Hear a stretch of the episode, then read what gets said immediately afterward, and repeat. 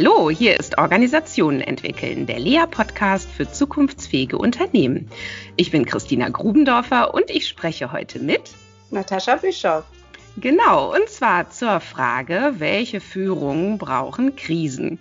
Ja, herzlich willkommen, liebe Natascha. Ich freue mich sehr, dass wir heute hier miteinander sprechen können. Danke, ich freue mich auch sehr. Ja, ähm, Natascha, du bist ja passionierte Organisationsentwicklerin und wir kennen uns seit ein paar Jahren. Ähm, du als unsere Kundin und du bist da ähm, sehr umtriebig und uns auch bekannt als eine sehr weite Denkerin und eine, die ganz viele Dinge reflektiert. Und aktuell befindest du dich zwischen zwei Welten, nämlich auf dem Sprung in eine neue Herausforderung. Richtig. Ja, und das Thema Krisen, ich meine, das beschäftigt uns zurzeit natürlich alle sehr und ähm, alle Organisationen ebenso. Jetzt hat die Bundesregierung gestern wieder ganz umfangreiche Maßnahmen zum Beispiel äh, beschlossen zur Eindämmung der Corona-Pandemie. Und ähm, auch hier fragen sich sicherlich auch viele Unternehmer und viele Führungskräfte jetzt auch schon wieder, ähm, was heißt das jetzt? Was kommt jetzt schon wieder? Und ähm, ja, erstmal dieser Begriff Krise. Inwiefern hast du es denn damit eigentlich zu tun bekommen als Organisationsentwicklerin? Ja, also ich finde ähm, erstmal dieser Begriff Krise, ähm, ich hatte das auch mal gegoogelt, äh, der ist ja umtriebig, ja. Das findet man irgendwie zwölf Millionen Einträge und der wird für alles Mögliche benutzt. Und deshalb finde ich es immer schön, nochmal drauf zu gucken, was das eigentlich ist, Krise. Ne? Das kommt ja ursprünglich aus der Medizin und bedeutet so einen Wendepunkt. Und zwar zwischen ich sag mal, in der Medizin zwischen Genesung und Tod. Ja, und so ähnlich ist das ja hier auch übertragen auf die, auf die Wirtschaft, auf die Unternehmen. Das heißt, es spitzt sich ein Zustand zu, der ja. immer mit den gleichen Mustern weitergeht, bis zu einem Punkt, wo man feststellt, so geht's jetzt nicht weiter. Dummerweise stellen das viele nicht fest, weil sie so in so einem Problemtrance sind, ja, und dann eher mehr vom Gleichen machen. Also, dass es wirklich irgendwann diesen Punkt gibt, es geht so nicht weiter. Ja. Und dann ist das eine Riesenchance zu sagen, okay, ähm, da kann man jetzt was tun. Und ich, ich mag ja auch diesen, äh, dieses Zitat von Max Frisch, der sagt ja, eine Krise ist ein produktiver Zustand. Ähm, man muss ihm halt nur diesen Beigeschmack der Katastrophe nehmen. Und ich finde, wenn man das so sieht und mal auf die Wirtschaft, auf die Organisationen guckt, ähm, dann ist es ganz normal, dass sie ja mit ihren Lösungsmustern voranschreiten und die immer wieder wiederholen, das ist sehr repetitiv, bis dann irgendwann vielleicht tatsächlich so eine Fragestellung da ist, eine Herausforderung da ist, wo man so nicht weiterkommt. Und jetzt sehe ich da eine ganz große Chance. Ja, ich sehe auch eine ganz große Chance in dieser Corona-Krise, dass wir mal innehalten und sagen, oh, Moment mal, was passiert denn da? Was sind denn da unsere, unsere Muster? Was sind denn da unsere Werte dahinter? Wieso verhalten wir uns denn eigentlich so? Und mal in Frage stellt, ist das der richtige Weg? Ja, also das einmal für Corona und natürlich auch für so eine Organisation, dass sie sich mal die Frage stellt und sagt, Mensch, ist das das? Ja, auf was setzen wir? Äh, auf was zählen wir? Geht es immer nur um Produktivität erhöhen? Ja, und ja, gerade jetzt in dieser Corona-Krise ist ja ähm, der Moment da zu fragen, was ist eigentlich mit den Menschen? Ja, wie wollen wir miteinander umgehen? Wollen wir Menschen abhängen? Ja, die, die ganzen Alten, was ist mhm. Leben? Und ähm, ich finde das einen total ähm, spannenden Zeitpunkt im Moment. Und ehrlich gesagt, man kann ja irgendwie auf was dankbar sein, dass einem jemand mal so am Gerüst rüttelt und sagt, hey Leute, guckt hier mal drauf. So ja. als Anstoß zur Selbstreflexion. Und so erlebe ich das in vielen Organisationen. Natürlich gibt es Organisationen, die vielleicht auch eher Gewinner sind, weil sie gerade äh, Medizinprodukte herstellen und, und, und. Aber viele andere stellen sich ja jetzt wirklich die Frage, äh, wie soll das weitergehen? Ja, und was ist uns hier eigentlich wichtig? Also für mich wäre es, äh, ist das einfach so ein Moment äh, zum, also so eine Ausrüttelung, so ein Weckruf in Richtung ähm, Selbstreflexion. Und das ist eine Riesenchance. Genau. Es ist ja auch so, wenn wir auf das Thema Führung schauen, ähm, dass ja die Organisationen gerade sehr damit befasst sind und das freut mich, dass es diese Tendenz gibt, ähm, eben auch zu überlegen, wie können wir auf uns selbst routinemäßig schauen. So. Und das ist ja etwas, was Führung ganz stark braucht und aber auch in vielen, vielen Organisationen so noch nicht passiert, sondern eher ähm, ähm, ja, mit operativem Geschehen überlagert wird. So. Und ähm, wie du jetzt so schön gesagt hast, die Krise ist so ein Moment, äh, der auch diese Chance in sich birgt, dass nämlich plötzlich ganz klar ist, so geht's nicht weiter. Und ähm, plötzlich äh, äh gibt es eben diesen Moment, der einen dazu wirklich zwingt, sich nochmal zu fragen, was machen wir hier eigentlich und was sind die nächsten Schritte. Und eigentlich ist das ja etwas, was Unternehmen sowieso immer tun sollten. Und diese Krise führt uns jetzt eigentlich nur vor Augen, ähm, was ja sonst auch eigentlich immer gut wäre zu tun. Ja, genau. Also das sehe ich auch so, dass mit dem tun sollte. Das bedeutet nur leider nicht, dass es passiert. Ich glaube, es passiert schon, ähm, wenn es einem gut geht, ähm, in so einem gewissen Maße. Aber da geht man vielleicht nicht ran an die, man sagt ja oft so, die Punkte, die wehtun. Und wenn man erstmal abgerutscht ist in, in, in einer Krise, das kennt man ja aus psychologischen Krisen, dann kommt man leider in so eine Problemtrance, dass man versucht, das Thema ganz schnell vom Tisch zu kriegen, indem man mehr vom Gleichen macht. Also man ist da ja wie in so einem Tunnel drin und das macht sehr schwierig. Und dann muss es erst wieder so richtig ähm, schlimm sich zuspitzen. Und daraus jetzt zu lernen und zu sagen, ah ja, wir haben das ja vorher schon in Ansätzen versucht ähm, gewisse ähm, Warnsignale auf die einzugehen oder uns mit Zukunft zu beschäftigen, äh, das müssen wir jetzt noch viel mehr institutionalisieren. Also das, das ist ja jetzt auch wieder so eine Chance zu sagen, ja, wir haben es schon versucht, aber das hat nicht gereicht. Genau. Und ähm, diese, dieser Krisenmodus wird ja oft auch ganz anders verstanden. Also gar nicht so, wie wir das jetzt hier gerade platziert haben, sondern eher dieses, man muss mal ganz schnell alles retten. Man muss mal schnell die Produktivität sichern. Man muss mal schnell gucken, wo kann man noch irgendwelche ähm, Arbeitsplätze sichern. Ähm, wie kann man äh, kurzfristig Einsparungen vornehmen. Und das ist natürlich eigentlich langfristig gesehen eventuell sogar schädlich für die Organisation. Und ähm, der bessere Rat wäre ja hier Ruhe zu bewahren und sehr, sehr weit nach vorne zu blicken und zu schauen, und was ist eigentlich in zum Beispiel 20 Jahren oder was ist eigentlich in 30 Jahren und wie können wir als Organisation langfristig überleben. Das ist ja etwas, was sehr ähm, klug wäre zu tun und was ja vor allen Dingen im Übrigen auch Familienunternehmen ganz, ganz stark tun, die ja sehr daran interessiert sind, ihre Organisation für die nächsten Generationen auch zu erhalten. Und ähm, was, was zu beobachten ist in Familienunternehmen, ist ja, dass die sowieso schon immer sich wehren gegen so hektische, kurzfristige Entscheidungen und Lösungen, sondern immer sehr bedacht sind und verschiedenste Szenarien durchdenken. Und ähm, man könnte auch sagen, äh, sich immer der Kontingenz sehr bewusst sind. Also Kontingenz im Sinne von, es könnte so, es könnte aber immer auch anders kommen. Ja, da sprichst du einen ähm, sehr, sehr guten Punkt an. Ähm, ich finde, das ist auch nochmal genau der Moment, wo wir uns die Frage stellen, äh, wozu machen wir das Ganze? Ja, also äh, ist es wirklich ratsam, da jedem Euro, jedem Profit, der dann ausgeschüttet wird, hinterher zu rennen? Ist es das, wie wir leben wollen, oder geht es uns um das große Ganze? Also hier, ne, ähm, oft wird ja da dieser Begriff Purpose genommen. Ich, ich bin da eher so ein Freund von Sinn was ist der Sinn einer Organisation? Ähm, das Miteinander, das Gemeinschaftliche, ähm, das gemeinsam vielleicht auch die Welt verbessern, verändern, das würde uns da helfen, wenn wir da mehr in die Richtung gucken. Also ja, hm, genau. Ja, man kann ähm, jetzt, ich neige ja manchmal dazu, so sehr nüchtern systemtheoretisch drauf zu schauen. Wenn man so drauf guckt, kann man sagen, die Organisation an sich braucht erstmal den Sinn nicht, ne? sondern, sondern die hat ja erstmal äh, einfach nur, die will einfach nur weiter existieren. So. Ja, genau. Und deswegen. Das darf ich reinbrechen? Mh, unbedingt. Deshalb unterscheide ich, äh, also würde ich auch den Purpose-Begriff nehme ich deshalb nicht so gern, weil da für mich der Zweck und der Sinn drin ist. Mhm. ich würde jetzt unterscheiden und sagen, der Zweck Zweck eines äh, Unternehmens ist ja erstmal Gewinn zu machen, ja, und äh, wirtschaftlich zu sein. Das ist ja der Zweck. Und der Sinn, der wird da nicht betrachtet. Der Sinn, ne? wofür stehen wir? Also auch vielleicht so eine Vision dahinter. Was wollen wir erreichen? Und ähm, ich glaube auch, dass wir gerade in diesen Krisenzeiten darüber schaffen würden, die Menschen zu versammeln ne, die Mitarbeiter, dass es vielmehr darum geht, die Führung in die Richtung zu bringen. Äh, wie formen wir die Kultur, wenn draußen alles instabil ist? Wie schaffen wir eine Kontingenz in der Organisation, nicht über rationale Themen, ja, wie irgendwelche EBITs oder so, sondern wirklich über etwas Sinnvolles, was die Menschen äh, bewegt und emotional ähm, auch mitnimmt. Mhm.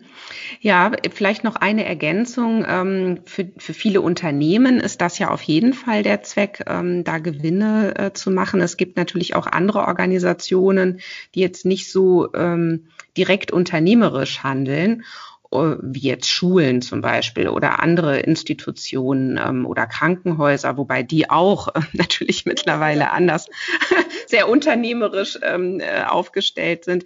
Aber insgesamt ähm, äh, kann man noch mal das sogar noch weiter runterbrechen und sagen, erstmal geht es ums Überleben, so und sich darauf noch mal zu besinnen und zu sagen, die Führung, das Management einer Organisation auch in diesen Dienst dieser Überlebensfrage zu stellen. Das halte ich für ganz ganz wesentlich.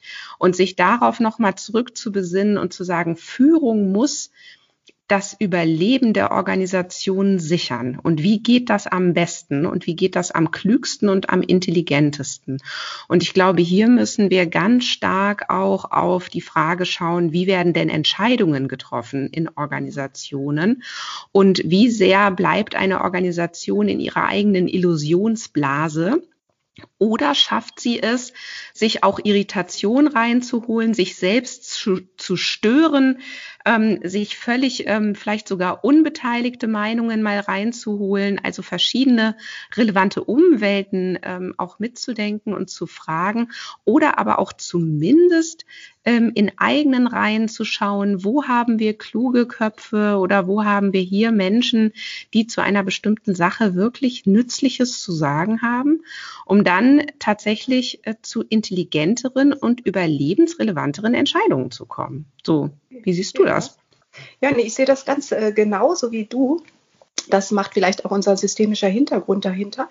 Ähm, ich glaube auch, dass zukünftig die Aufgabe von Führung, die ist ja nicht mehr so, diesen Regelbetrieb per se aufrechtzuerhalten, sich auf Prozesse zu fokussieren und zu gucken, dass das alles eingehalten wird, sondern die Frage ist ja wieder, wie, wie äh, können wir ähm, die Zukunft gestalten? Du hast es ja eben auch schön gesagt, Überlebensfähigkeit vielleicht für die nächsten äh, 30 Jahre. Und ähm, meiner Meinung nach geht es nur darüber, äh, dass man neue Denkanstöße reinbringt und ähm, an, an seiner Haltung arbeitet. Und das geht halt auch nur über Irritation, über Selbstreflexion. Und dafür müssen wir als Führung es schaffen, Plattformen zu schaffen wie auch immer die geartet sind und daraus lernen. Ich glaube, das wird das entscheidende Kriterium der Führungskräfte in der Zukunft sein. Lernen finde ich ein ganz, ganz wichtiges Stichwort. Und ähm, du hast es ja vorhin auch schon einmal, glaube ich, so gefasst, dass du gesagt hast, man kann die Krise ja als Chance auch nutzen, um äh, zu lernen. Und das möchte ich auch betonen. Und ich glaube auch, wenn man auf die, auf die Phänomenebene schaut, was passiert jetzt gerade in Organisationen, dass da auch schon sehr viel jetzt gelernt wurde in den letzten Monaten. Und zwar in einem Wahnsinnstempo. Ähm, das heißt, es haben sich Dinge tatsächlich verändert, die jetzt auch erstmal so beibehalten werden. Jetzt kommt gerade ähm, der nächste Peak und jetzt finde ich es spannend zu beobachten, gibt es denn jetzt schon auch einen ganz anderen Umgang äh, mit bestimmten Beschränkungen zum Beispiel? Ähm, wie reagieren denn jetzt die Organisationen? Kommt jetzt nochmal so ein hektisches, aufgeregtes, ja fast schon panisches, äh, äh, wir müssen unsere Fälle ähm, äh, retten, die uns gerade wegschwimmen? Oder ist da jetzt mehr Ruhe drin und ist da jetzt mehr Besonnenheit und mehr ähm, nach vorne gucken und langfristiges Denken. Also da wäre ich jetzt wirklich mal gespannt, ähm, was so die nächsten Gespräche mit äh, Geschäftsführungen, Vorständen und so weiter zeigen, was da passiert. Ja, das ist in der Tat äh, recht spannend, weil ich glaube, aktuell können wir es noch nicht absehen, wie es sich entwickelt. Ne? Wir haben so das Gefühl, wir haben gelernt, aber der nächste Peak steht ja jetzt erst bevor. Und ich denke, viele Systeme, ich sage mal, das Thema Homeoffice, da hat sich ja schon viel an der Haltung geändert. Wir vertrauen vielleicht auch mehr den, den Mitarbeitern. Aber äh, wie sich das jetzt wirklich nochmal zeigt, äh, das finde ich sehr spannend. Das geht ja auch so in die Richtung Resilienz. Ne? Das ist mhm. ja auch im Moment das Schlagwort schlechthin. Und ich bin der Meinung, äh, dass man das gar nicht so theoretisch vermitteln kann, sondern dass das wirklich eine Kompetenz ist, die man erwirbt, dadurch, dass man in solchen Erfahrungen ist, in Situationen, ähm, in Krisensituationen, in schwierigen Situationen, in denen man lernt, neue Muster anzupassen auszuprobieren, anzuwenden und dann merkt, das ist erfolgreich oder auch nicht daraus lernt. Also ich glaube, dass wir das halt auch brauchen, wenn wir alle resilient werden wollen oder wenn die Führungskräfte resilient werden sollen. Und dann ist es gerade in der Hinsicht gut, auch wenn ich das so gar nicht sagen will, dass wir nochmal so einen Peak haben. Weil eine Einmalaktion, glaube ich, reicht dann immer nicht. Ja, dann ändert man mal was, das vergisst man schnell. Aber es geht ja darum, kontinuierlich dazu zu lernen und, und sich zu hinterfragen. Ja, und es geht wirklich um andere Praktiken, andere Routinen, andere Prozesse, nämlich ja. eben der Führung der Entscheidung, mit Entscheidung als Kern von Führung. Und ähm, diese diese, diese Unsicherheit, die das jetzt mit sich bringt, eben zu spüren, oh Gott, ähm, wir wissen es einfach nicht. Diese Unsicherheit ist ja jetzt einfach nur stärker spürbar. Sie war ja sonst auch immer da. Sie wurde nur natürlich zugedeckt mit so einer Illusion von Sicherheit. So. Ja. Und jetzt ähm, ist ja das interessante Konstrukt, dass ähm, diese Unsicherheit eben gleichzeitig auch nochmal mit einer Unsicherheit gefüttert wird. Das bedeutet, ähm, es ist klar, keiner weiß es, wie es so richtig wird. Und das ist auch gut so. Also das heißt, ne, um jetzt hier nochmal so, so diesen, das, das hört sich erstmal paradox an, aber zu sagen, wunderbar für Führungslernen oder wunderbar dafür, jetzt wirklich Unternehmensführung nochmal so zu praktizieren, dass Unternehmen oder dass Organisationen wirklich erfolgreich sein können. Das kann man jetzt lernen. Ja, so, das ist richtig. Ne? Ja. Da, da, stimme ich dir äh, wirklich hundertprozentig zu. Äh, du weißt ja, ich bin ja auch Läuferin und äh, beim Laufen gibt es ja auch so Situationen, wenn man so einen Wettkampf macht, die total äh, daneben gehen. Und ich habe eine gute äh, Laufkollegin, die hat mal gesagt, ist der Lauf nicht dein Freund, so ist er dein Lehrer. Und das mhm. kann man auf alles übertragen, nämlich auf alle Situationen, bei denen man denkt, uh, äh, das war jetzt nicht so, wie ich es mir gewünscht habe. Und das ist, wenn man dann die Haltung hat, und da gucke ich jetzt genau drauf, was kann ich daraus lernen? Ne? Oder was kann ich jetzt aus diesen Krisensituationen lernen? Was probiere ich Neues aus und was lerne ich dann wieder draus?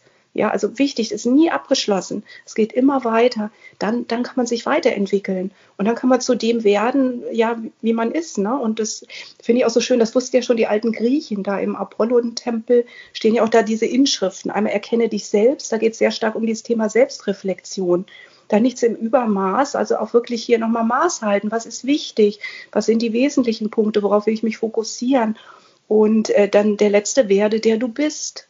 Und das ist genau die Chance, finde ich, die Führungskräfte jetzt haben, zu sagen, Mensch, was ist unsere Organisation? Was ist unser, ne, wir haben gerade über Sinn gesprochen, worauf kommt es uns an?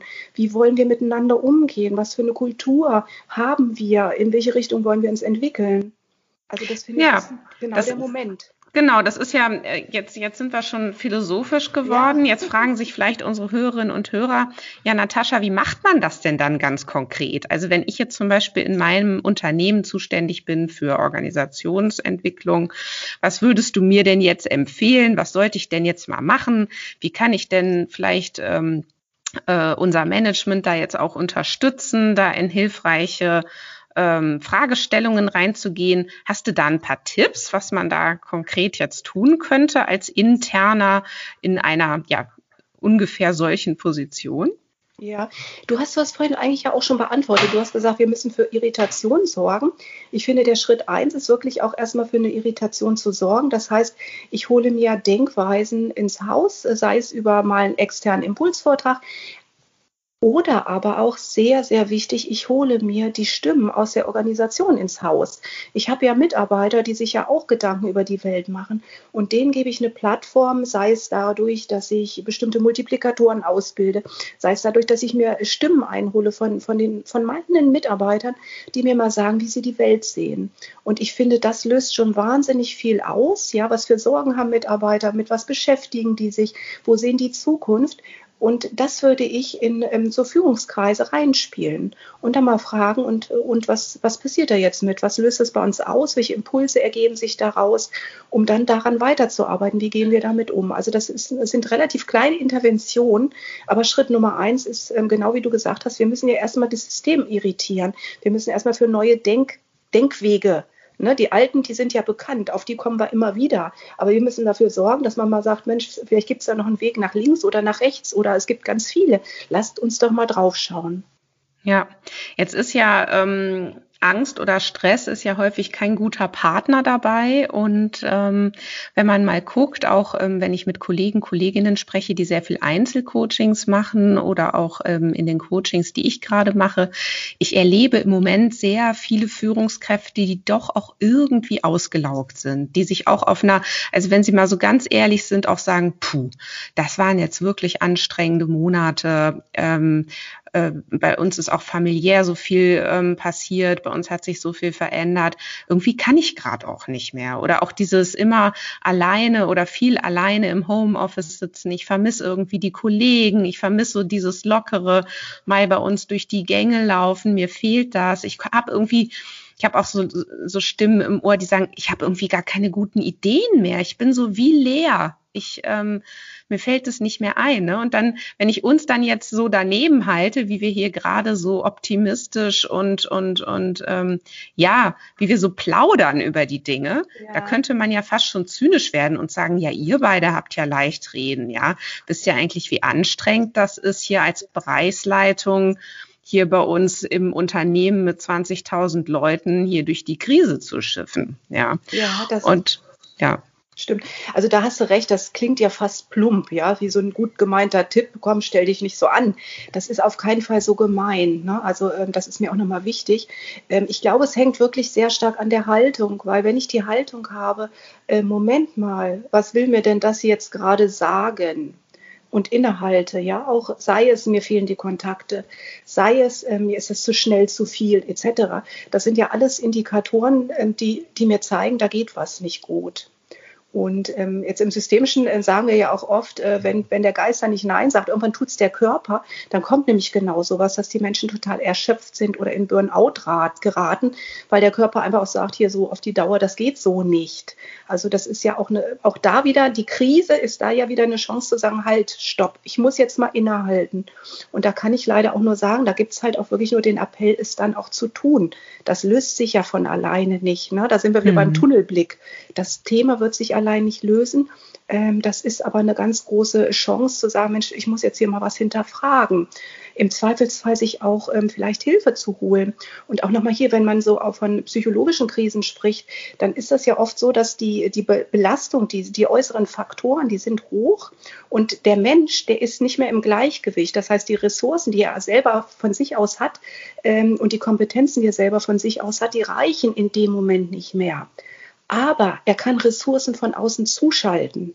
Ne, und dessen sollen wir uns bewusst sein, dass man dann auch mal überlegt, was sind denn da meine Ressourcen, die ich gerade habe, die ich aktiviere, meine Kompetenzen und auch wirklich mal, das schafft man in der Krise nicht, ich weiß, aber wirklich mal drauf schauen, was habe ich nicht schon alles gemeistert? Und ich habe eigentlich die Kompetenz, es zu tun. Und wo brauche ich vielleicht noch eine Ressource dazu, eine Unterstützung, wo kann ich ähm, eine Entlastung erfahren, ähm, dass man da drauf guckt. Das schafft man meistens allein nicht, da wäre wirklich mein Appell auch, ähm, sich da jemand ähm, professionell zur Hilfe zu holen.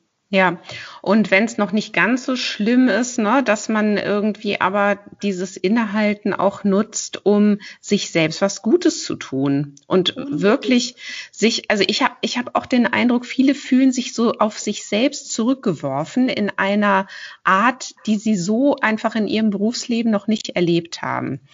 Und da ähm, vielleicht auch zu sagen, Mensch, wunderbar, ich habe mir doch immer gewünscht, dass ich mal Zeit habe für mein mhm. Yoga oder dass ich mal öfter mich hinsetze und mal zehn Minuten meditiere. Oder was habe ich mir das immer gewünscht, dass ich mal ähm, nicht morgens in die U-Bahn muss und da 45 Minuten durch die Stadt fahren muss. Was mache ich denn jetzt in der Zeit für mich? Ne, anstatt dann irgendwie so automatisch in diese Routinen reinzugehen und zu sagen, ach, dann lege ich mir jetzt mein erstes Zoom-Meeting auf 8 Uhr. Ich bin zwar sonst erst immer um neun im Büro, aber so, ja, und das ist eben so, glaube ich, dieses ähm, äh, da für eine gute Balance zu sorgen. Ja, und da hat diese Krise natürlich die Chance, das geht ja eher um Entschleunigung, ne, wie du gerade gesagt hast. Also hier haben wir ja tatsächlich auch die Möglichkeit, vielleicht uns einen Freiraum rauszuschneiden. Während wenn es in die andere Richtung gehen würde, noch schneller, noch mehr, dann wird es ja schwieriger. Ja. Ne? Also genau wie du sagst. Also jetzt sind wir ja sehr stark auf die individuelle Ebene gekommen und ich merke so, ich finde es aber auch wichtig, weil ich glaube, dass ähm, die Qualität der Kommunikation in den Organisationen und auch die Qualität jetzt der Entscheidungsprozesse und dann eben auch der getroffenen Entscheidungen ist natürlich auch gekoppelt an die äh, Verfasstheit der einzelnen Akteure. So, und wenn die natürlich alle jetzt in einem schlechten Zustand sind, dann verändert sich wahrscheinlich auch die Qualität der Dinge, die sie in die Kommunikation einspeisen, der Organisation. Ne? Also so komme ich jetzt eben auch drauf, dass man hier eben doch nochmal auf diese Kopplung ähm, soziales System und psychische Systeme und auch ähm, Organismus der einzelnen Beteiligten nochmal wieder stärker schauen sollte als man es vielleicht sonst auch schon tut, aber ähm, vielleicht dann jetzt eher auch eine besondere Fürsorge hat als Organisation, ja. ähm, hier den Menschen auch Unterstützungsangebote zu machen und sie auch dabei zu begleiten, in einem guten Zustand zu bleiben. Ja, nee, unbedingt. Also, und ich glaube, auch da verändert sich Führung in die Richtung weil das betrifft, wir haben jetzt gerade darüber gesprochen, Führungskräfte Richtung Burnout, aber das betrifft ja die Mitarbeiter.